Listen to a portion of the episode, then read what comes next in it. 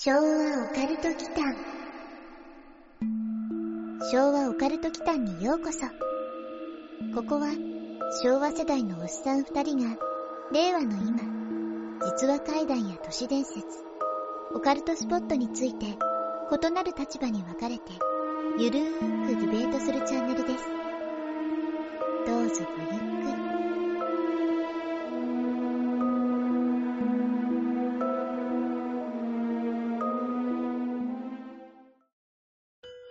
はい、皆さんこんばんは。こんばんは。昭和オカルト機関のマサです。やすくんことやすです。さてさて、はいはい。やすくんこの夏はどこかに行く予定は？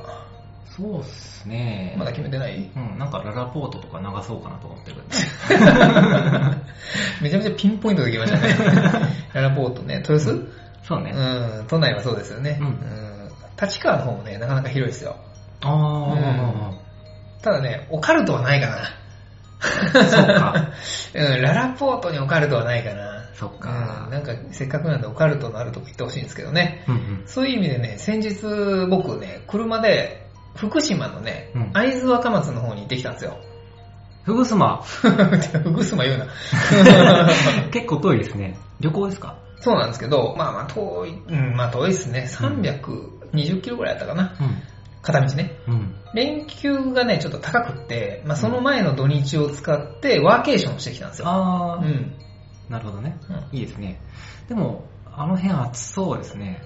そんなことないのかちょうどね、関東甲信の梅雨明けの翌日からだったんで、いい天気でしたよ。でうん気温は高いんですけど、まあ、湿度があんまりないんで、まあ、東京と違ってね、爽やかな暑さっていう感じでしたね。まあ、僕夏の夏みたいな感じでしたね。なうん都内は湿気がやばいですからね。やばいですね。ううんん。会津若松って、はいなんか、有名なものとかあるんですかね？とね、大河ドラマでは、八重の桜。あれの舞台になってるのは会津若松なんですよね。あれがすごい一番有名うん。未だにポスター貼ってますから。うーん。ただ個人的には、白虎隊関連の史跡巡りをしたくてですね。ああと地味に新選組関係もね、少しあったりするんですよ。あ。新選組はなんとなくわかるけど、白虎隊って何でしたっけ？会津若松聞いて新選組の方がピンときました。うん。まあ確かにね、近藤勇の墓とかはあるんですよ。うんうん。とね、古典さん風にまたなっちゃうんですけど、はいかいつまんで説明すると、幕末のね、戊辰戦争の一環で会津戦争っていうのがあったんですけど、その時に当時の会津藩が組織した、まあ、日清館っていうところに通っている16歳から17歳の武家のね、男の子たちっていうのを集めた少年だけの部隊を白虎隊っていうんですよ。ああ、ほうほうほうじゃあ、白虎がいるってことは、うん。清流とか朱雀とかもいたんです まあそういうね、昭和の世代ってそういう発想になりますよね。かなるよね。うん、でもね、いました。実はいました、うんはい年齢によって分けられていて、まあ、玄武がさっきなかったんだけどね、亀ですね。うん。玄武隊っていうのが50歳以上。うん。で、清流隊っていうのは36歳から49歳。うん。で、朱雀隊は18から35歳っていう感じなんですよ。年齢で分けるんですねそうそうそう。んで、まあその会津藩はまあご存知の通り、配色が濃厚になる中でね、飯盛山で崩れ落ちる鶴ヶ城を見てね、こう自陣したことで知られてるんですけどね。ううんんまあ、その時に生き残った飯沼貞吉さんっていう方によって白虎隊の物語が人々に広く知られることになるわけなんですよね。あ壮絶な作用を遂げたってのは、うん。なんとなく歴史の授業とかで覚えてるかな。あ珍しいですね。うん いや、馬鹿にしてるわけじゃないですよ。うんあやすくんなかなかあの、記憶があれですからね。そう、いろいろ混ざっちゃう。メメントみたいな感じで。うんちなみにその、飯沼貞吉さんなんですけど、はい。まあ、明治維新後に通信省のね、うーん通信技師となって、まあ、軍人としてその後の日清戦争に通信兵として従軍してるんですよ。うんうんで、その時に日本を勝利に導いたっていう活躍をしてるんですよね。まあ、すごいドラマチックな人生を送った方ですね。新政府軍にボロボロにされたうん。会津藩出身で、はい、そうですね維。新後に日本軍として参加してるあたり、お、うん、その通り。う。うんん、この時代の凄まじさっていうのを感じますね。うん、そうですね。うんで、その辺の史跡巡りに行ったって感じですか？はい、まあそうなんですけど、その飯盛山っていうのがもう今観光地になってまして、うん。白虎隊が掘ったというふうに言われている、殿口石洞穴っていうのがあったりとかね。うーん。まああとは、藩主の松平片盛の可否っうん。歌、歌、うんえー。詩を読んでるんだねそれが、まあ、自陣した白虎隊19大使の墓とかに添えられたりするんだけど、まあ、そういう自陣の地になった場所とかが見られるようになってるんですよ。うん。う。うんん。で、敷地内のその大使の墓のあたりがねうん、こう、稲荷神社になってるんですけど、実はね、そこでガチでね、不思議なことがありまして、え、まさかのうん。実体験系そうですか？です。まさか聞いてる限りでは、はい霊感はいわゆるその、霊感ですよね。ひどいな。ゼロ感っていうか。まあそうなんですけど、あの、霊を見たわけではないんですよ。うんううん。ん。大使の墓をね、お参りしようかなと思って、入り口っぽいところに立ち止まってたんですよね。はい。で、まあ、マップみたいなところを見ながら、ああ、こんな感じかっていう風に見回してたんですよ。うんで、そしたらね、目の前にあったね、狛犬からね、何か落ちてきたんですよ。え、狛犬から？はなんだろう、伝説の勾玉とか、んそういう霊剣新たかな何かですかい。まあそういうね、伝説の剣とかね、あの、マガタマとかが落ちてきたらそれは良かったんですけど、うんまあそんなはずはないんですよね。ないか。うん。10円玉が、ね、なんかコロコロチャリンってね、僕の足元にね、落ちてきたんですよ。お金か。そう。で、青銅っぽい色にね、変色してたんで、だいぶね、年数はね、得ている感じでしたかね。へえ、何それ。よくある、お供えされてるお金ってことですかね。あのね、うんその奥に大使の墓があるんで、再銭箱的なものはそこなんですよ。そっちですよね。うん。で、確認したんですけど、その狛犬自体には、お賽銭を添えているような感じではなかったんですよ。よくなんかこう、ね、台座とかにほらお金を置く人とかいるじゃないですか。あうん。で、実際にね、あの辺で行くと、大河でね。使われ、大河ドラマで使われた鶴ヶ城の模型にね、みんなお供え10円とか100円とかあ、してたりとかするんですよ。そっちにはあるんだけど、うんってことですよね。でもね、その狛犬にはなかったんですよ。でその10円以外見当たらなかったしね。うん。うんじゃあ、誰かが投げ込んだとかですか、とね、その可能性があったら、まあ不思議な話として、まず展開しないんですよね。うん、誰もいなかったんですよ。周りいないんだ。周りいないです。だから不思議だったんですよね。うーん。で、その10円どうしたんですか？まあなんか無視はできないと思って、うん。手持ちのね、ピカピカの令和の10円玉を代わりに狛犬に添えて、こう、交換っていう形で、こう、足元に転がってきた方はいただいておきました。交換で持ってきたんだ。うん、ていうかね、これです。うん、今、あの、お見せします。へー。まあ、10円って時点で、うん、誰かが備えたものではあるんでしょうけど、そうでしょうね。うなんか不思議ですね。そうなんですよね。その時にね、僕以外に、まあ、一緒に福島にいた連れもいたんですけど、うんその瞬間を目撃していて、なんかね、不気味がってましたよ。僕ありがたかったんですけど。そうね、うん。ちょっとタイミング的には呪い的なところも、なんか引っかかりもあるけど、いやいやいや、なんで、お前だから、なんでそういうこと言うんですか？まあでも逆にね、うんお供えっていう点では、まあご利益があるかもしれないんで、うん。うんまあなんか、いいことあったよとか、はいはいはい。うん。悪いことあったよとか、うん。なんかあったら、レポートしてください。それまあもちろんしますけど、それね、呪いだとね、もうそもそも僕無事に福島から出れてないですね。うん全く何もなかったんでね。ああ、うんじゃあ大丈夫な方か。うん。うん。安くね、そういう性格良くないと思います。僕以外にはやめた方がいいと思いますよ。はい。はい。まあ考えすぎなんでしょうけど、まあ自分のね、本名の名字の部分が、うん。まあ由来が福島なんですよね。うんうん。うん。だからもしかしたらこう先祖か先祖の親戚にね、白虎隊がいてね、二神会に通っていたかもしれないじゃないですか、場所的にね。うんうん。ああ、それで、子孫ようやく来たわ。これで団子でも買え？的な？ああ、まあそれはそれでほっこりする話なんですけどね。うんうん。まあね、当時の幕末の子孫が10円玉の価値を知ってるかどうかって話なんですけどね。まあでもあの、滞在中にさっきも言ったけど、悪夢を見たりとか嫌なことは一切なかったですよ。うんううんん。だから大丈夫だと思うんですけどね。うんう。うんんむしろ僕はとても福島がね、気に入りました。うん。ああ、いいとこだったっていうとこそういうことです。はうんまあなのでね、ちょっと今年のお守り代わりにこれを今使ってるんで、い。うん。今後ね、なんか、っていうかね、こうこういうこと言うとね、僕ダメな気がするんですけどね。うんネタになっちゃうからね、なんか、なんでしょう？ご利益があってもダメな気がするんですよね。ご利益か。うん一応ね、ロトセブンを買いました。あ、ダメだわ。ダメ。まあね、まあなんかあればいいなとは思いますけどね。はいうんはい、当たったら報告します。うんぜひ、ぜひ、聞かせてください。はい。やすくん、はいはい。ところで今日この後時間あります？はい、ありますよ。お、たまにはね、はい。収録後に焼肉でも一緒にどうかと思うんですけど、あ、いいですね。お、いけます？はい、行きましょうか。収録も兼ねて、はいはい。ガチ収録を、おー、フリートークその場でやっちゃう感じ。はい、あの、ASMR 的に焼肉をジュージューする音とともに、なんか夏らしくないですか？いいですね。うん、僕らほら、二人とも社会人なもので、収録後すぐ解散だから。忙しいふりをしている社会人ですからね。んそうね。なので、たまにはどうすか？と思って。そうですね、たまには行きまはい。じゃあ行きましょう。す。はい。昭和オカルト祈間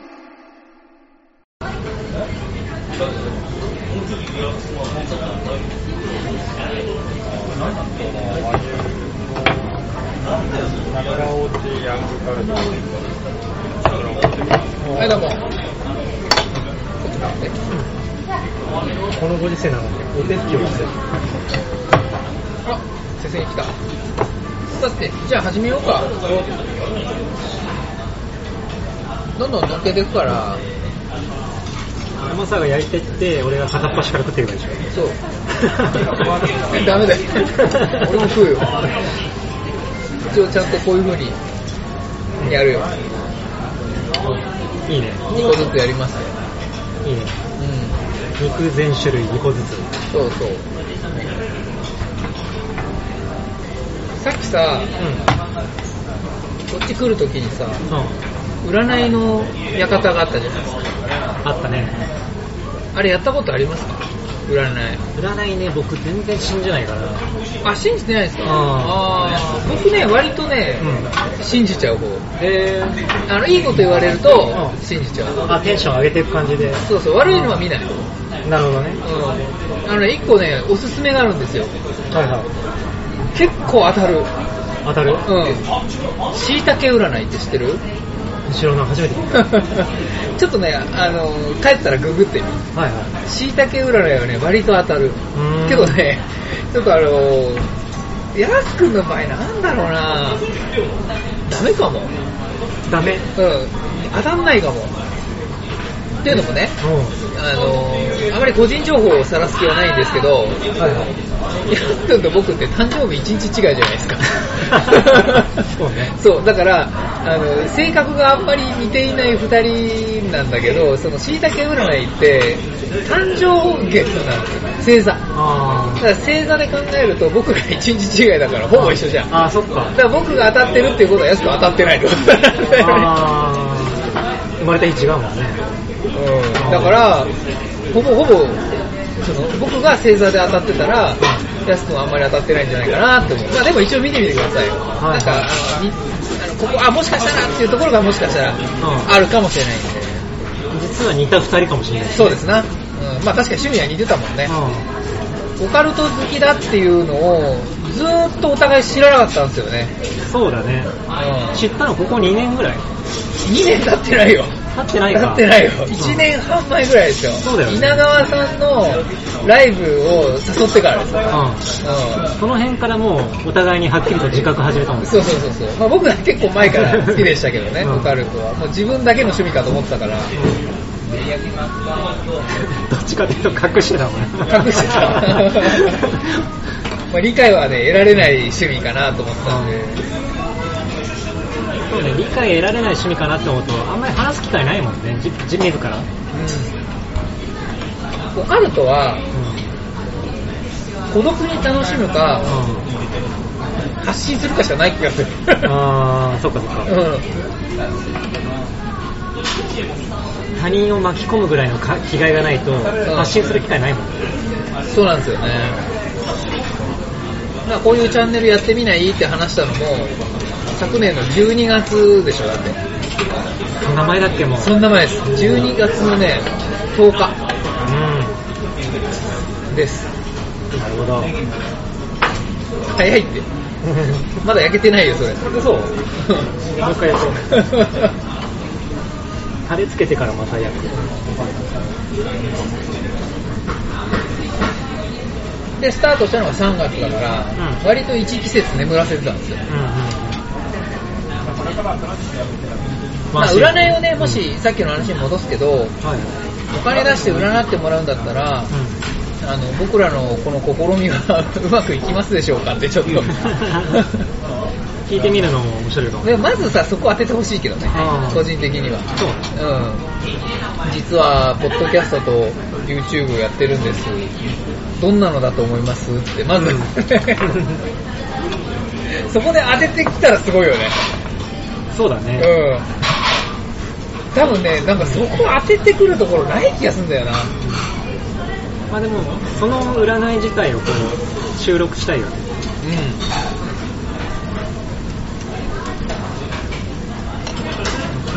オカルト検証会。うん。大丈夫。いける？でもなんか相当、ロジカルシンキングな人だったら当ててくるかも。その収録の許可をもらうとした場合に、うんそんな占いのあれを収録するチャンネルといえば、みたいなさ、うそういうロジックじゃないですか。ん。うん。なるほど。で下手したら当ててくる可能性ある。でも生で録音するのは良くないから。うん。まあちゃんとね、許可得ないとね。いや、それだったらもう、あれだよね、あの、許可は多分得られないと思う。占いはね。うだから、何も言わずに、あの、こういう風に答えられましたっていうのをコンテンツに多分するしかないですね。ん。うん。でも多分外見というか、まあ、僕ら顔出ししてないけど、うん。うん。外見から見てオカルトって多分絶対無理だと思うんだよな。車系ですとかね、うんそっち系じゃない？まず来るの。車っていや、外観から判断すると、うん。なんだっけ？そういうのなんて言うんでしたっけ？ホットリーディングって言うんでしたっけ？はあはあはだからその外観、我々のね、あ。うん。特に僕一人で行ったとしましょうよ。はいきなりオカルトって言ってくると思う？い。思わないね。思わないでしょ、うん。絶対車とか言われるよ。うん。どどっちかっていうとそうね。あの、マニアックな感じはしない。しないでしょ、うん凡人だからね。うん。まあ一般的にね、マニアックと捉えられるかなと。まあ、オカルトはね。でもなんかその、ちゃんとした人のホットリーディングとかコールドリーディングっていうのは一回経験してみたいですね。メンタリストとかにあるやん。そうそう。全然否定する気なくて、スピリチュアルはスピリチュアルで全然いいと思ってるんで、うガチで当ててくんだったらそれはそれですげえなと思うしん。、確かにそうね。僕の何からそれを読み取ったのかっていうのを自分で考察したい。うんうん。はい。じゃあ、一人考察会のコンテンツ一つできます？ね。それでもね、予算かかるからな。なんとかの母っているじゃないですか。あウルトラの母じゃないよ。なんかさ、足立区の母とかさ。うん、いたね、なんか。ね、ああいう系の人たちっていくらぐらいするんでしょうね？いや、まあでも、5000万の単位じゃないですか。僕ね、5000円、1万円の単位じゃないですか。結構取るね。うん。占いやりたいな。あとは、一回やってみたいのが、うん。ラッキーカラーってあるじゃないですか。あその、まあ、それもね、どの占いのサイトを見るかが、どの占い師によるかに変わってくるんですけど、うん。例えばあなたの今週のラッキーカラーは赤ですとか、うオレンジですとかってあるじゃないですか。ん。あるね。それを実際に1週間本当に意識してみて、いいことがどれだけ普段と比べてあったかっていうのを、だからなんかそれは YouTuber みたいだよね、それね。なるほどね。うピンクだったらピンクのリボン1週間つけているみたいな。ん。ピンクのリボンはつけたくないですけど、ピンクって言われたらちょっとそれは別の週に回すけど、どどめ色ですとかね。うん。どういうやどどどどめ色はね、最近あれですよ、あの、認知度上がってんですよ。本当？藤井風の歌の影響で上がってるんですよ。青春はどどめ色だからね。へ歌詞間違ってたりして。でもそういうのもあるから、ーちょっとそのラッキーカラー1週間生活を送ってレポートとかしてみたいな。うん。うん。で、どうせそれやるんだったら、サマージャンボとか、うでもあの、ひろゆきがさ、宝くじを買うやつは無能だとかバカだとか言ってるからさ、あんまり嫌なんだけど、うでも実証するためにやってみたいね。ん。その宝くじの大きい時に。うん。宝くじ当たったことあります？うん。基本買わないからないかな。買わなきゃね、買わなきゃゼロですね。うん当たる確率はね。うん。元は買ってる？買ってる。毎回買ってる？半ば形式的に買ってる。あのね、そうなんだ。あの、宝くじは買わない。うん。宝くじは買わないんだけど、ロトセブンと、トートービッグは買ってる。うん。自動引き落としで買ってる。うんうん。えー、そんな設定あるんだ。UFJ のね、うんあの、オンラインだと、ロトセブンとかロト系のは買えるんですよ。へで、TOTO は楽天じゃないと買えないです。ー。うん。うじゃあ楽天でも設定持ってるんですかん、買える。えうん、まだ当たってない。ー、う先に聞かれる前に答えるけど、当たってないで。もうその設定、かれこれ何年ぐらいか。今、1年ぐらいかな。うん。TOTO はでもまだ3ヶ月目ぐらい。あじゃあちょっと最近始めたって感じですね。うん。でも宝くじってさ、うん店頭で、その、なんていうの、券、有価証券かあ、を、店頭で買う買って、うなんか当たるかなみたいな。ん。うんうん当たったらいいなみたいなのが楽しいんじゃないの？店頭では別になんとも思わないな。いいんだ。自動でもいいんだ。だってロトセブブンも、クイックピック使ってるもん。うん。数字を自分で決めてる人は多分そういう楽しみがあると思うけど、へクイックピックにチェック入れると勝手に決めてくれるから。ー。なるほど。オートナンバーなんだ。そう。その当たったらなんかわかる？通知みたいに来る。のうん、来ますよ。外れても通知来るの 来ない。なるほど。外れっぱなし。そうだね。外れの通知来たらね、やめちゃうかもしれない。もん。ね。抽選結果を見るっていうボタンだけあって、うん。そこを見ると外れ、外れ、外れ、外れって結構出てくる。だからそのラッキーカラーの、あえてね、うんその椎茸占いでいいことを言われているウィークと、うんラッキーカラーを合わせていって、うそこでやりたい。で、結果がどうなるかで、別にね、あの、それで当たったら面白いじゃないですか。ん。少なくとも一例はあったわけでしょ？うん。うん。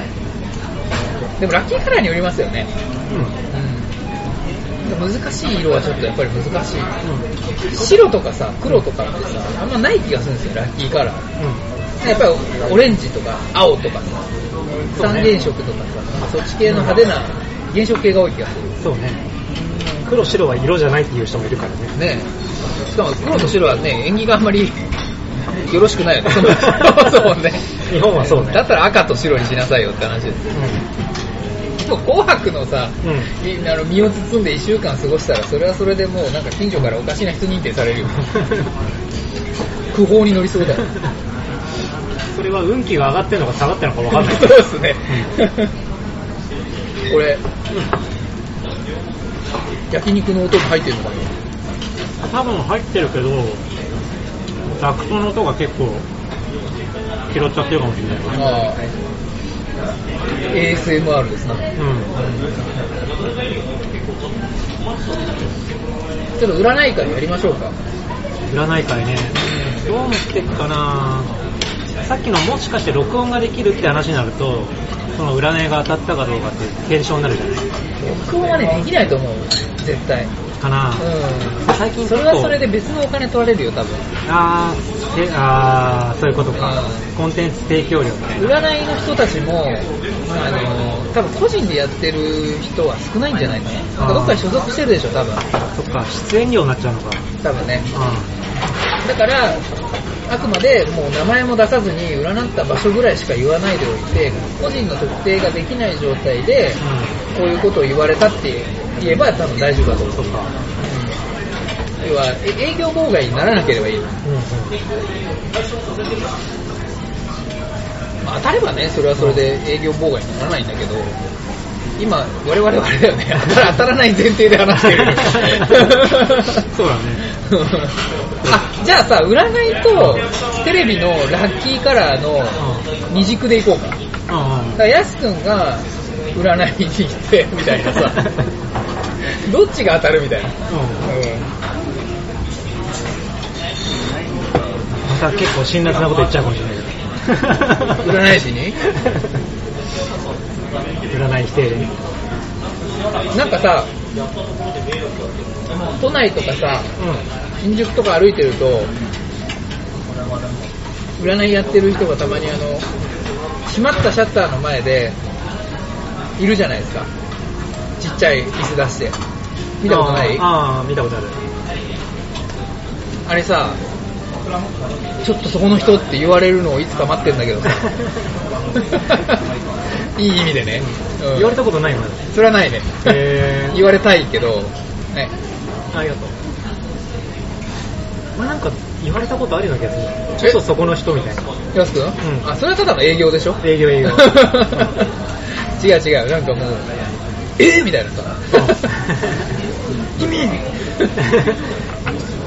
今、ノリがもう分け知り人生やってるけど。もう人相からバレちゃってるみたいな。透けて見えるみたいな。そうそうそう。君危ないよみたいな。あ、そっち？俺はもっといい方の意味だな。君すごいみたいな。うん。まあ、占いの存在意義ってどっち？なんか、個人的にはさ、悩みがあって相談する。で、ちょっと気持ちを軽くするみたいな役割があるのかな。うん。うん。けど、うん。君宝くじ当たるよっていう 感じではないかなって。けど占いは多分ね、今僕、僕らほら焼肉しながらだから、んあんまりソースがないんだけど、僕の知ってる知識の中から言うと、割と歴史は深いんですよ。日本もねうん。一行占いって言って、もともとその、卑弥呼もそうだけど、占い師からだって、上り詰めてる人でしょ、あの人も。そうだね。亀の甲羅を掴んだみたいそう、亀の甲羅のひびの割れ方で、占うみたいな。だから割と占いは神事なんだよね。う神事から始まって、まあ農作物の出来栄えを占うとかん。さ、割とだから宗教に繋がってくる気がする。あ、うん。こういうの真面目に考察してるチャンネルの人とかに聞かれると、何焼肉食いながらそんな話してんだよっていう怒られちゃうからさ、あんまり深くは言わないけど、あんまりね、娯楽とか、今ね、うん。そういうコンテンツになってるけど、もともとはもっと神聖なものだったんじゃない？そうね。もうなんか、とにかく日本の習慣に根付いてるというか、うん大安カレンダーなんかもさ、あれも暦？うん。六曜だね。あれも占いの一種ですよね。うん広く捉えれば。まああれは退院歴だからね。うだからずれるんだけど、ん。うん。中野ブロードウェイにさ、うん。その占いの部屋みたいなのがあるらしいんですよ。へいつも通るときにね、まあ別に習慣的にブロードウェイ行ってるわけじゃないんですけど、うん。うん。中野近所だからたまに行くんですよ。はい。なんかね、すっごい怪しいポスターがいつもあって、うん。サイババと一緒に写ってるやつがあるんですよ。サイババ知ってる？うん。時の人でしたもんね、そうそう、ビブーティーで、塩みたいなのを出すやつ。ううんそのサイババと一緒に写っている写真を、んその看板というかポスターに使っているのが、かれこれ僕の記憶ではもう10年以上同じままなんですよ。もっとじゃないかな。あそこにね、ちょっと突してみたいですね。うん。どうせ占いやるんだったら。うん。すごいな。アリババブ、アリババブームに乗ったまま来ちゃった占いが。アリババ？う何が？ん。その占い屋さんうん。サイババのこと？サイババが。アリババは中国の巨大資本ですよ。間違えた。まあやってるところがまたね、中野ブロードウェイっていうところが絶妙でいいと思うんだよね。多分あれね、ブロードウェイの母ですよ。うん。いびきがいいよね、ブロードウェイの母。うん。占いネタをなんかやってみたいですね。ぱり。うんで、占いやるんだったらもう実践するしかないんですよ。ああ。実践するのいいですね。で、結果報告。うん。うんうん。結果発表って言いながら、うん。お肉美味しい。なんか美味しいね。こうやってちょっとゆっくり一緒に食事するって久しぶりだね。久しぶりですよね、本当にね。収録とか始める前はさ、う食事がむしろメインだったりしたけど、ん。でもそれもだいぶ頻度がそんなに高くなかったですからね。うん旅行に行くときに、じゃない？外で食べて。うんぜだって直近はあれですよ、鹿児島ですよ。あ、違う、福岡だ。多分。ゆっくり食べたの。うん九州だね。あの時の皮、焼き鳥の皮がすごい美味しかった。うん。あれね、都内で探してんだけどないんですよね。やつ最近、オカルトの方はどうですか？オカルトは。なんかありました？それっぽいの。体験？うん。どうだろう。ないと思うけど、マサは？マサは？あった。体験？体験なうん。とね、オカルト体験っていうわけじゃないんだけど、うん。とね、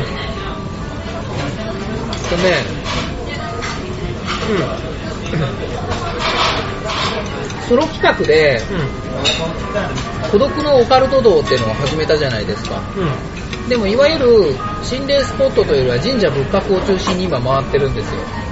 ただ、取りためてるのはあってね、うん。あるね。うあの、いつ出そうか迷ってるんですけど、ん噂の、まあ、安くんとロケに行ってもいいし、別の回にしてもいいんですけど、ん。うん。高島平団地まず行ったんですよ。あーあの辺あるんですか？なんか。高島平って知らないですか？なんかあったっけ？あそこはね、飛び降り寿司の名所ですよ。あそこか、そっか。そうああ、大丈夫です、さっきも。はい。ーまあ団地多いですからね、あそこね。100人以上だって。うそんなに。ん。えで、写真も撮ってます。確かにちょっと異様です。ーまあ、住んでる人いっぱいいるから、なうんとも言いづらいところではあるんだけど、YouTube とかでも、でも、でもうスポットとしてみんな行ってるから、あれなんだけど、あのーマンション全部ね、格子がついてるんですよ。飛び降りられないようになってる。まあ、あれ裏を返せば、どこのブログを見たわけでもないんだけど、まあ仕方ないのかなってのありますよ。うん。うん。うん。高度成長期に、あの辺は結構その工場系が多かったんですって。はいはい。要は、ああんまりこういうの言っていいのかわかんないんですけど、所得があまり多くない方々が多く住んでいたエリアで、うだけどそういう方々って、あの団地には当時住めなかったんですよ。だからわざわざあの辺で高いところまで行って飛び降りてたっていう。あうん結果的に高島平団地に飛び降りる人が集まってしまったっていう。高いところはそこだったと。うん。えまあ多分ね、うんもっと深い考察をすればいろいろできるんでしょうけど、まあ今はこれぐらいにしといて、ー。そこもね、実は僕行ってるんですよ。うん。自転車で、うん。うん。ロードバイクでね、うん。我が愛車の。えー、ロードバイク持ってたんだ。乗ってるよ。へーもう5年以上乗ってますよ。ビアンキですよ、ビアンキ。ああ、有名なとこですね。僕もそれしか知らないけど。あ、マジで？もういろいろあるじゃないですか、キャノンベールとかさ。全然わかんない。なんでよりによってそれしか知らない？んですいや、なんか、聞いたことあって。そうか。とかね、うん。言ってるんですよ。で、別に体験っていうのはそれのじゃないんですよ。割となんかそのネタになりそうな場所に行くんですよ。で、この間行ったのがね、板橋。僕練馬なんで、はい。板橋行きやすいんですよ。板橋で何か思いつくのあります？板橋。ここはね、何にもググるものがないからね。ななぜなら今七輪を目の前にしてやってるから、オカルト知識がね、試されるところですよ。探してもね、網の目しか見えないんですよ。う墨しか。ん。スマホも触れないからね、今。うんさあ、何か思い浮かぶものありますか？板橋なんだろう。すぐ出てこない？うん。板橋形状って聞いたことない？形状。板橋形状跡って。まあ実際にはないんだけど、その板橋の駅の目の前にね、近藤勇のね、うん墓があるんですよ。あれ、会津若松にもあるんですけど、胴体を埋められてるのは板橋の方なんですって。で、他にも長倉新橋とかの墓所とかも、新選組？こ近藤勇と新選組の供養塔があるんですよ。なるほど。駅の目の前。へえ。で、詳しい話はもうそういう回でやりたいんだけれども、何があれかっていうとね、まあ、本当にもう駅前にあるんですよ。歴史の教科書によく出てくる近藤勇が座ってるあの絵が描かれている墓石みたいなのがあってね、誰でもすぐ分かるようなポジションにあるんですよ、それが。だからまあ、あここだったんだと思って、であとはその近藤が首をはねられた場所っていうのもあって、何にも残されてないんですよ。ただの街角になってて、そこも一応写真撮ってあるんですけど、まあ歴史好きだからね、うん。特に幕末好きなんで、僕はあの、司馬遼太郎からこの世界に入ったんで、この世界っていうのはごめんね、観光の方ね。街道を行くとか、あの辺から入ってる人なんで、はいはい。ということは、あの、司馬遼太郎も全部読んでるわけですよ。で、もちろん、龍馬が行くも好きなんだけど、燃えよ剣も読んでるんで、だからどっちも好きなんですよ。だからまあね、その、近藤勇があって言ったら、まあ行きたくなるわけでね。で、せっかくネタにできるんだなと思って、行ってみたんですよ。はいなんかね、うん。ふっと気づいたことがあって、ここね、あのー、怪談師のね、もう僕、神として聞いてる人なんですけど、はい。僕大好きな人いるじゃないですか。西浦さん。ああ、はいはい。西浦さん本当好きでさ、うん。あの、山田浅右衛門はそこまで掘り下げる人も珍しいなと思うんだけど、あの人の話ですごい有名な僕の墓って知ってる？ああ、うん。うん、聞いた覚えはある。あれね、追求しちゃいけないんですけど、うん。はい。うん、調べようとすると触りがあるっていう話なんで、うんまあ、僕の墓っていうのがあるんですよ。多分検索するとたくさん西浦さん自身のエピソードとして出てくるんで、そっちを聞いた方がいいと思うんですけど、はいはい。あの月夜野さんっていう人との話でね、あの、僕の墓のね、うん。場所がね。まあ、当然ながらその触りがあるからどこかはね、あの、明かされてないんですけど、はいはい。板橋っぽいんですよね。そこに板橋が出てくる。なんか、うん中山道の、あれで、今、でかい JR の駅の前でっていう話がなって、もしかしたらと思って。で、あの話の中では、その月夜野さんっていう人のお子さんがね、うん。ブドウがいるよ、ブドウが見えるって言ってたんですよ。そのブドウって何かっていうと、首なんですよ。ぶどうが。ブドウ。ブドウが見えるって言って、車の上にブドウがあるみたいなことを言って子供がね。あそれって要するに、首なんですよ。生首のことを言っていて、ね、ぶどうっていうと、フルーツのぶどうが出てきちゃう。だから生首の語彙がないんですよね。僕の墓もしまだ聞いてないんだったら絶対聞いた方がいいですよ。うん。めちゃめちゃ怖いんで。うで、それがね、その板橋形状のことだと思えば合点がいくなと思って、ん。であそこに行った時に思い出したのが西浦さんのその話なんですよ。うん。これもしかしたら、ここじゃないのでもここっていうのは、つまりその近藤の、と、新選組の供養塔かなでも、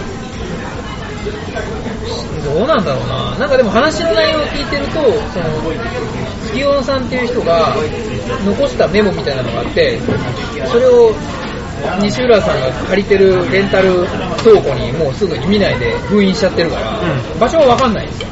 あで、ネットを調べてると実は埼玉市の方じゃないかとか、っていう話もあってね、そこは断定はされてないんですよ。え。けどなんかね、板橋っぽいんですよね。あそれがね、ちょっと最近のオカルト体験かな。体験って言ったらあれだけど、オカルト的な話？あ。うん。なんか直感的なね。直感的にあそこを写真撮ってる時に、ふと西浦さんのその話を思い出したね。思い出しちゃったのようまあ中山道を通ってきたからかもしれないですけど、ん。まあ、あの、孤独のオカルトの方で、孤独のショートの方でやるのか、ちゃんとディベートかテーマとしてやるのかは置いといてね。その辺の、ね、僕の墓の真相に迫れるかもしれない。でもね、真相を究明しちゃいけない話なんですよ。うん。究明しちゃいけないんだね。うん。触りがあるんで。うん。チラ見ぐらいですかね。でもね、僕も、あそこに行ってから確かにね、不調はあった。体の。どんな不調？口内炎ができたの。小さいから。小さいや、探そうとして行ってないから、その程度で済んだんだと思うんですけど。ああ、じゃあ住んでよかったねって話か。そうそうそう、そその程度でね、口内炎で済んでよかったねっていう、多分ね、わかんないけど。京都も行きたいね。京都行ったね。でも当時はさ、うオカルトのあれを知らなかったじゃない、二人とも。ん。うん。お互いにね、オカルトのオロチも知らなかっまあ趣味ではあったけど。うん。お互いが趣味だってことを知らなかったじゃないですか。そうそうだから、もったいない京都だったよね。そう。もったいない京都祇だ園遊びしかしてない。うん。ほんとそうだよ。なんかね、祇園で飲み食いしましたな。う実はね、やすくんと京都旅行に行った後に僕一人で行ってんすよ。ん。一人京都だ。うえー、これはオカルト旅？ん。いや、幕末旅。観光系で行ってるの？幕末旅です、うん完全に。本当だったら仕事で行きたいんだけどね、なかなか京都のそういう取材は入んないんですよね。えー、意外と入んないんだね。だから池田屋跡とか、ああいう坂本龍馬をこう辿るうん。旅を自分でやってますから。え坂本龍馬ってね、京都の方がいっぱい残ってるんですよ。ー、えー、意外。どっちか言うと。だって京都にいた時間の方が濃いからね、あの人。うん。あ、そうなんだ。まあ、もちろんその、高知県のね、あそこだけど出身はね、でも脱藩してるからね。で、江戸にいた時間も長いし、あ、そっか。なんなら長崎にいた時間も長いんですよ。だから僕長崎行ってきましたからね。亀山社中の後まで行ってみてますから。あ記念館になってるから。でもなんか京都は、オカルト的な意味で、ありがとうございます。京都はオカルト的な意味でも、やばいらしいですね。ほうほう。やばい。聞いたことないですか？なんかもともと京都の街はもう封印されてるんですって。うん。だから、ん外から邪気が入ってこない代わりに、う出ていかないんだって。うん、そうね。結界みたいになってるって言いますそうもんね。そうそう。だから中にもう、ずーっと内側にあるっていう話ですよね。道路もね、縦横綺麗に整備さそうれてね。そうそうそう。あれがまあ結界みたいな役割をしてるみたいな。まあ、家康がね、江戸を作る時も京都を参考にしてるからね。まあ、京都はちょっと、オカルト的な視点で行きたいですね。うん。うん。確かにオカルト視点ではまだ行ってないな。幕末視点ではもう、めちゃめちゃ行きましたけど。そうなんだ。でも、オカルトと幕末もね、割と絡む部分はあるんですよね。これは僕だってテーマでやったじゃないですか。安政の大国のね、うん。うん。桜田門外の変。うん。あれとかもだって言ってみればオカルトでしょ、うん。いい直輔の首持ってさ、パレスタワーのとこまで行けるわけだから。で、その首が放置されてた場所が、正門の首塚の近くなんだから。あちょっと今度企画してみましょうか。京都か。京都、確かに京都はリベンジいいかもしれない。うん、京都リベンジ。う 水曜どうでしょうみたいな、あれなんていうタイトルが。ん。なんか神社仏閣もいっぱいあるしね。そうなんですよね。だから自分のショート企画で行くと時間足りないですね。一泊とかいうレベルじゃないですね、それで行くと。今でも世の中的にオカルトがちょっと来てるんですよ。あ、そうなんですかうん。NHK でね、うん。BS プレミアムで、ダークサイドミステリーっていう番組やってるの知ってる？うん、初めて聞めっ。ちゃ面白いっすよ。へあれね、NHK ですよ。うん。NHK で、そういうちょっとオカルト番組やってるへ毎週やってるからね、うん。見てみると。はいはい。栗山千明がね、なぜか、あの、MC で出てくるんですけど、マジかそう、最初の語りで入ってくるんですよ。か面白そうだね。面白いですよ。うん。民放で今やってないでしょ？やりすぎ都市伝説とかぐらいしか。なぜかね、NHK でやってるっていう。うん。また BS、BS か。BS です。BS かなかなか BS はね、僕ね、NHKBS 好きなんですよ。あープレミアムカフェとかね、うん。あの旅番組系のやつもやってるし、へまあ、ダークサイドミステリーが面白いですね。あとはー。宇宙物、うん、うん。うん。宇宙物。うコズミックファンタジーだったかな。ーん。コズミックフロントだ。完全宇宙系ドキュメンタリーです。ドキュメンタリー。へー。はい、やっくんお疲れ。お疲れ。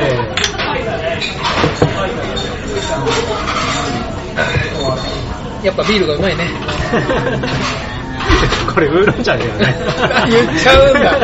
それ言っちゃうんだ。うんまあね、ちょっとこの後僕まだあの、運転して仕事に行かないといけない用事がありまして、もう仕事なんだ。大変。お酒が飲めないんですけど、音だな、音だけならバレないと思って、見栄を張りました、すいません。うん。なんか最近気になってることとかあのね、ありますちょっとテーマにしたいことがあってね、うん。ロケにするか、まあ、ロケって言ってもラジオみたいな感じだから、うんうんロケ、ラジオロケとかになるのか、二人でその場で撮ってもいいと思ってるんですけど、ちょっとね、埼玉県に面白い場所があるんですよ。あなんかね、ー、あったっけ？あのね、多分ね、知らないと思う。う有名っちゃ有名なんだけど、やすくんは多分チェックしてないと思うな。ん。うん。なんでしょうね。ツイッターに投稿されたところで始まってて、はい。えーっとね、狭山湖。おう。埼玉県の、あのはいはい西武ドームがあるのね、うん狭山湖と多摩湖。うん。なんかね、ツイッターで、ある時、狭山湖、多摩湖によく行く人間だけ見てくれ、みたいな書き込みがあったんですよ。公衆トイレがある駐車場側からの坂を登って、いくつか道があるが、うん右手に武道園側行きの下り坂が見える場所ってもう説明がすごいこれ回りくどくてよくわかんないんだけど、逆にねそこを直進してはいけない。うんまずい、本当にまずい場所だ。地図表記なしの場所だ。道を変えてくれ。何とは言えないが本当にまずい。行くな、戻れっていう投稿があったのよ。へで、え、何それってなってー。うん。、話題になったんですよ。だから結構そのオカルトまとめ系とかでも今でもね、割と話題になったりしてて、うん。行ってみたのよね。なんで？それはここのことなのかな、みたいなうん。のがあって。うん。で、当時、少なくとも1日ぐらいはそのツイートがね、うん。トレンドに入って話題になったんですよ。はい。だからね、結構これが何だったのかなと思って。で我々ほら、埼玉県出身じゃないですか。だからちょっと見に行ってもいいのかなと思って。うん。実際にね。うん。うん。まあ、ロケでもいいかもしれないですね。うんやばい、何がやばいんだろうね。でも、狭山湖と多摩湖って、うしれっと言うけど、僕らの時から別にオカルトスポットではなかったじゃん。ん。うん。そうだね。外にこれといった噂はどちらかというと、うん。狭山湖の脇の細いラブホテル街みたいなところがあって、そこなんですよ。うん。うん。今の子たちがそれを引き継いでるかは知らないけど、ん昔はあそこがもう完全に心霊スポットがあったんですよ。一家心中のあった家と、あー、はいはいはいはいはい。ありましたね。うん、あと、お化け坂。うん、あれ目の錯覚だと思うんですよね。うんうん。上り坂なのにあの下っていくっていう。うん。あれが狭山湖畔だったんですよ。はいはい。だから、狭山湖とかって言ったらそっちのイメージなんですよね。だからなんかここで書かれているのはね、それじゃないっぽいんですよ。うん。ないっぽいですね。うん場所的にずれてますね。うん何が起きたんだろうと思って。うちょっと気になるな。ん。うん、ちょっと気になりますね、それは。確かに。そんなところあったかなっていう。そうそうそう。まあ、やばいの水質にもよるんですけどね。うまあオリゴンの渦的なやばいなのか、ん。うん。心霊的なやばいなのか、あの、怖い人がいる系のやばいなのか、いまいちちょっとわかんないんですけどね。うん。うん。それは、機会があったら行ってみたいけどね。ね、まあすぐ行こうと思えば行けるじゃね、行けますから。ね、足を伸ばせばあったら。うん。なんか心霊スポット系は、うん。なんかもうそういう人たちに任せればいいと思ってるんですよ。うん。ゾゾゾさんとか。そうね。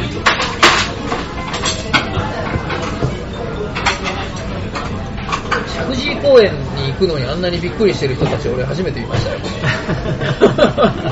なんかね、練馬区の人間から言わせると、別に普通に夜、うんなんならあの散歩してたりしますけどって話で、確かにね、雰囲気はあるんですけどね。っていうと、僕、練馬に引っ越す前は新宿に住んでたんですよ。別にそんな高級住宅街じゃないですよ。うん住所として新宿区だったんです。ウォーキングのルートに、ある時公園を見つけて、あ、ここ公園いいじゃんと思って、よくそこを横切ってたんですけど、そこはね、あの、富山公園です。から。で、富山公園もなんかもうすごい、怖えーって言いながら行ってる YouTuber がたくさんいるから、何をおっしゃってるのかよくわからないっていうのが正直なところなんですけど、別にディスるつもりはないですー、うんよ。まあ、心霊スポット巡り、パワースポット巡りは、ね、ある種のツアーなんで、あれはね、もっと若さが必要ですよ、うん心霊スポットって。で新新スポって略すの僕嫌いなんですけど、ん そもそもね、そういうところはね、あの若いうちにね、あの言っとけばいいと思うんですよ。うん、そうね。20代。ううん。確かに20代は僕もよく行きましたよ。ん、うん、車で、みんなで。そうね。う僕もなんか誘われて、ついてったんだん。誘った記憶があります。け夜中にね。ど、うん。でももうほら、社会人になるとさ、夜中に行けないじゃないですか。うん ねあの若さはないですね、もう。うん。まあ、20代が一番いいかな。20代が一番いい。うん仕事で行けんなら年取ってもいいと思いますよ。それは逆に羨ましいですよ。う 仕事で行けんだったらね。あと若すぎてもね、変な事件に巻き込まれてもあれだし、ね20代がそうなんです20代がまあ一番ベストかなベストかな。でもね、あの、話の舞台になったところは行ってみたいんですよ。うその幽霊が出るっていう廃病院とか、うんそういうのは別にあんまり興味がないというか、ん。うん。ね、そうじゃなくて、うんこう有名な人が怪談師とかが話してる怪談の舞台になった場所とかはちょっとやっぱ興味があって、うんまあ観光系だからかもしれないですけど、根っからね、そういう。で例えば、この間見たもので言うと、谷中霊うん。長谷ね。谷中霊谷中霊。谷中霊失礼 ちょっと耳の中ポジって聞いた方がいいですよ。うん上野の近くのね、日暮里駅か。日暮里駅の駅前の谷中霊園って有名な霊園があって、まあ、あの、歴史上の偉人の墓もいっぱいあるんですよ。徳川慶喜も多分あるんじゃなかったかな、谷中に。で、目当てはそれじゃないんですよ。うん。うん。谷中霊園の中にある公園があるんですね。うん。で、そこの公園のブランコが、風もないのにうん。揺れるんですって。えで、これは、どちらかというと、その、怪談師というか、まあ、あの、本出してる方の話にもあるのと、うん。三話のあの、うん。三話タクシーのあ心霊ツアーみたいなやつでの行き先にもなってたらしいですよ。あ。へえ。あれ夜行きたいんですよね。なるほどうん、ね。本当に動いてるのかなって思って。あれ見に行きたくないですか？いいかもしれないです日ね。暮里待ち合わせで行きませんか？うん。面白いね。うん。でもそれ動画になっちゃいますね。あやるんだったら。あ。定点撮影みたいな感じ？あでも定点やるとしても何時間やるんですかって話ですよね。やすくんはどっか行きたいとこありますか？そうね。まあでもさっきも話したけど、京都リベンジはちょっとね、一回考えたいな、やっぱり。京都？うん。京都のどこ？京都の、まあ、そこら、あのね、そうそうそう、それはね、今、話してて思ったんだけど、その、言われのある地を心霊スポットとするんだったら、京都はもう、あの、逆に言われがない地の方がないよ。と思うんですよ。あちこちだって、うん。もう、ね、そういうことじゃん。うんむしろ行った先行った先で言われをこう吸収して帰るみたいな。まあね、スポットとしたらもう京都っていうのが全体がもう市内がスポットだから、あれですけどね。そうか。ロケ、言われのある地を巡るみたいな。できればやっぱり歴史に絡めたいですね。うんあとはその、聖地系かな、うんさっきのブランコみたいな。うん。廃病院とか行って、うん。カメラが見切る瞬間に何かがちらっと映るのはもう飽きたんですよ。なるほど。んうん そんなものは絶対撮れないしね。その気持ちわかる。飽きたっていう気持ち。うんあれをディスり始めるとちょっと良くないから、うんそうだあの、ちょっとね、うちらはちょっと軸をずらしていきたいね。軸をずらしていきたい。うんまあなんか3万円とかでああいうのを作ってくれる会社を実際に知ってますけどね。へー、うん。作ってくれるんだ。うん。それはね、今こういう時代ですからね。うん。心霊はコンテンツですよ。うん、ありそう。まあ多分動画やるんだったらそういう定点系で何かがあるか、ちゃんとその、見る価値があるものを映したいですよね。うんうん。まあ言ってもラジオですから、ほとんど。うん。まあでもさ、うちらさ、はい。初回さ、はい。ありましたよね。四うん。四年との時さ、地震ね。地震がもうジャストタイミングで 来ましたよ。うん。まああれは僕らとは関係ないと思う。関係ないと思うけどね。震源だってね、福島沖とかですよね、確か。うん、あれは関係ないとは思いますけどね。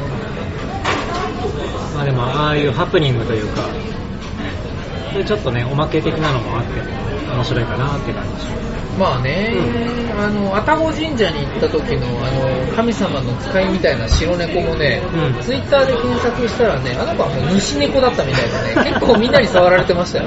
そっか。そうそうそうそう。だから僕だけの前に現れてたわけじゃないんですよ。そうこの誤解が危ない。自分は特別ではないっていうことを常にね、うんあの入れといた方がいいんですよ、おじさんは。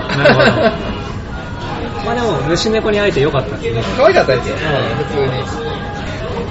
あ、それ焼けてる焼けてる。うん。うん大丈夫、食べて大丈夫。はい。でね、というわけで、せっかく焼肉屋にいるんで、うん。無茶ぶりしていいですか？はい、はい。なんだろう。焼肉の怖い。無茶ぶりすぎるな。焼肉のオカルトってなんか、焼肉のご飯エピソード持ってる、持ってたりします？えー、なんだろう。なんか、やすくんの得意なあの、稲川海岸で、ないないか。焼肉のオカルトはないか、怖い話。あーちょっと聞かないの覚えてないですね。あったとしても。まあ焼肉ではね、扉開ける音もないしね。ういいもないん。ない、ないね。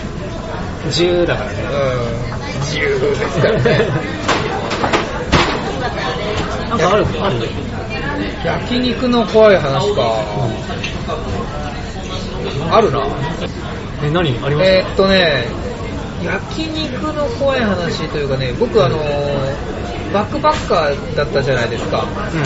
う中でもベトナムに長い間いたのを覚えてます？ん。うん。ベトナムが気に入っちゃって、うんしばらく滞在してた時があったんですよ。うん。で、現地の方々と結構仲良くなって、えっ、と、まあ、地名まで挙げちゃうと、ドンスアン市場って言って、市場があって、で、そこの女の子たちと仲良くなったんですよね。うんで、ベトナム語を教えてくれてたんですよ。英語がその子たち話せないから、うんコミュニケーションを取るのはもう、ベトナム語しかなくて、で、まあ、指差しベトナム語帳みたいなのを持ってて、うんそれを辞書代わりにして僕もちょっとぐらいこう話せるようになってたんですよ。で、ある時、まあ、ご飯に連れてってあげるって言って、まあ、なんかね、結構食事に誘うのが多いんですよ、向こうは。うん。うん。仲がそういう良くなった文化なうん、そう。それで、ある日、招待するって言って、行ったんですよね。はい。でそれがね、あの、まずね、うんベトナム語で肉っていうのが、うん。こうベトナム語めっちゃガチ勢がいたらちょっと申し訳ないんですけど、うん確か僕の記憶では、T、T、THI、T っていうのが肉を示すんですよ。頼んでないですよ。今、肉の話をしたら頼んでない肉が来ちゃいましたけど。肉の怖い話ですね、これ。怖い、肉の怖い話が今、リアルタイムでありましたね。そう、話を戻すと、うん。だからね、あのー鶏肉はティッガーって言うんですよ。で、牛肉はティッボーって言うんですよ。うん。で、豚はロンなんで、豚肉はティッロンって言うんですようん。ベトナム語でね。うん。だから、ティっていうつくのが肉なんですよ。でね、まあそういうのをこう教えてもらいつつ、今、まさか食べてるのは何の肉だと思うって言われながら、怖いでしょ。怖いね。怖いでしょ。ありがとうございます。で、まず最初に出てきたのが、もう姿形からわかるんですけど、カエルだったんですよ。あ向こうは普通に売ってるんで、あ。うん、まあそうね。結論から言うと、カエル肉は非常にうまかったです。うん。うん。うん。うん。ほぼ鶏肉です。そう、そう言いますよね。あの足の部分のあの形が普通にそのままなんで、うん。実に分かりやすいでうん。すよね。で、カエル肉食べさせられて、で、次に、なんか普通にね、竹にね、巻かれたまんま焼くんですよ。うん竹に肉を巻いて、それを炭焼きにするんですよ。うん。で、これ食べてみてって言って、なんか、あなんか、ちょっと筋があるけど、まあ、濃厚かも、みたいな。うん。これ何の肉だと思う？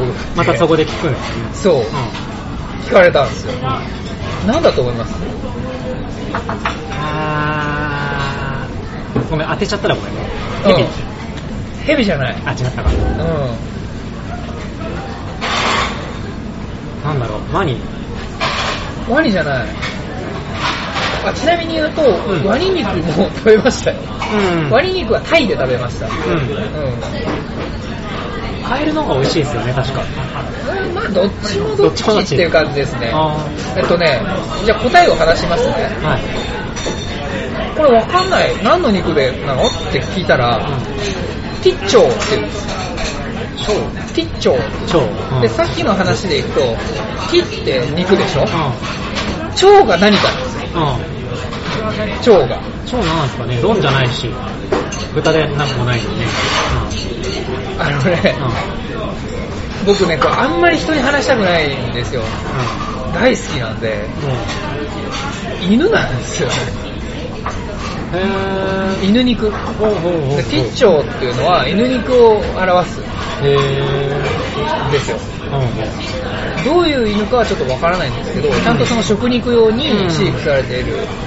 それ聞いてちょっと僕涙ぐんじゃったんですけど、なるほど。犬は食べたくなかったと思って。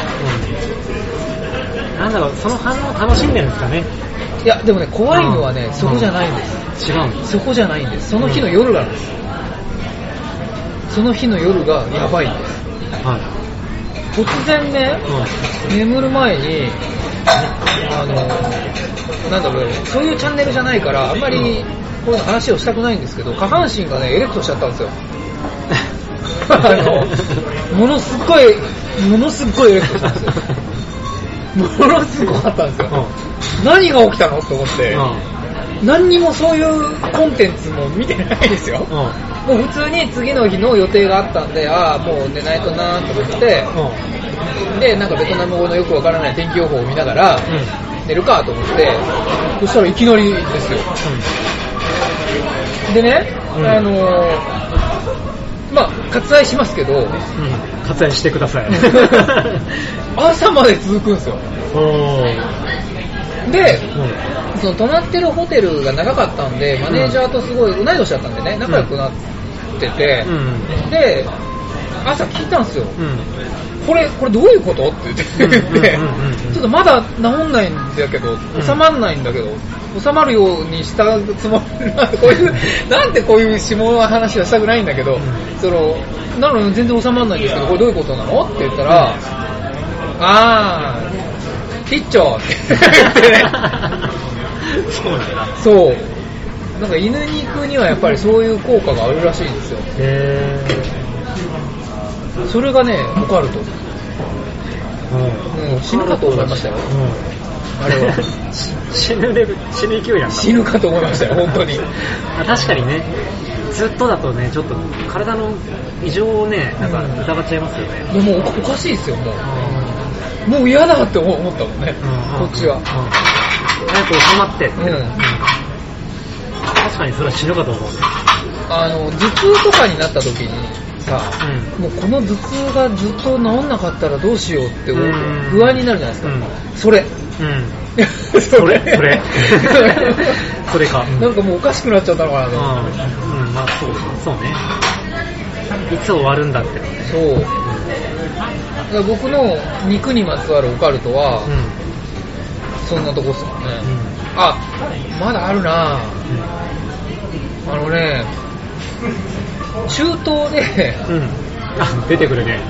そう、肉、肉っつったらやっぱりね、うんそういう海外系が多くなっちゃいますよね。うん。中東に行った時に、うある国で、イスラム教なんで、豚肉が食べれないんですよ。うん。だからまあ肉といえば大体もう鶏肉になっちゃうんですよね。でね、あのー地元の人にここの鶏はうまいぞって言われて、食べさせられたのが、鳩の肉だった。うん。うん。平和の象徴の。うん。先輩の。先輩の鳩じゃない。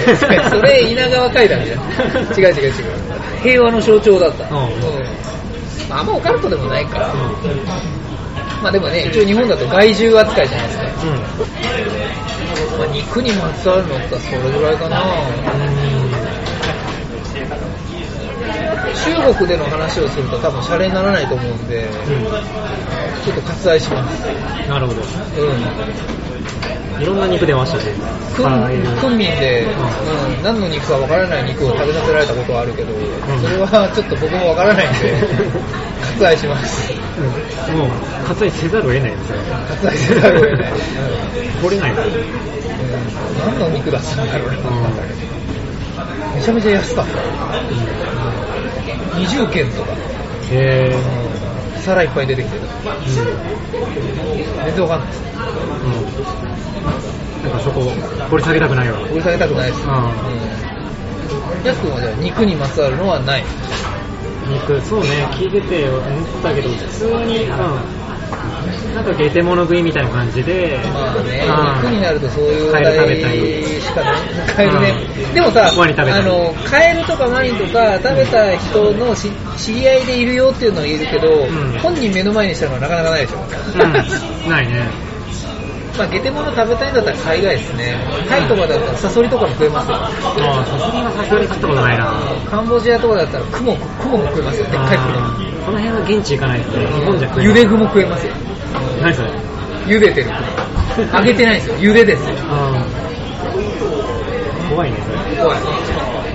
まあでもなんか、あの、バックパッカー中のオカルトエピソードは、どっかで話したいですね。うんうん。すげえ小出しにしますけど。まあ、例を見たわけじゃないけど、オカルトという意味ではいろんなエピソードは持ってますからね。うんうんうんキリングフィールドとかでね。うん。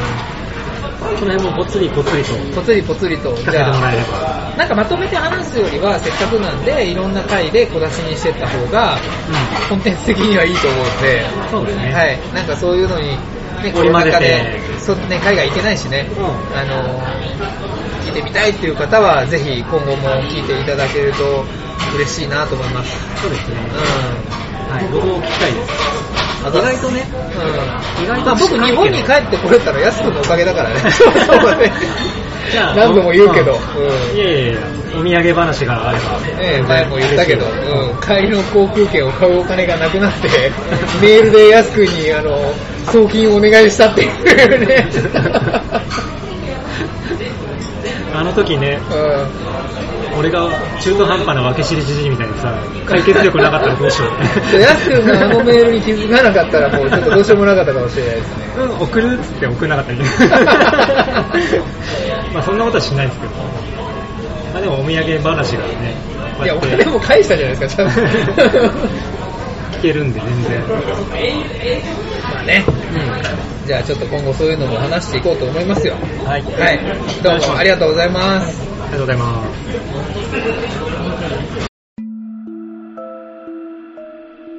最後までお聞きくださり、ありがとうございました。チャンネル登録もよろしくお願いしますね。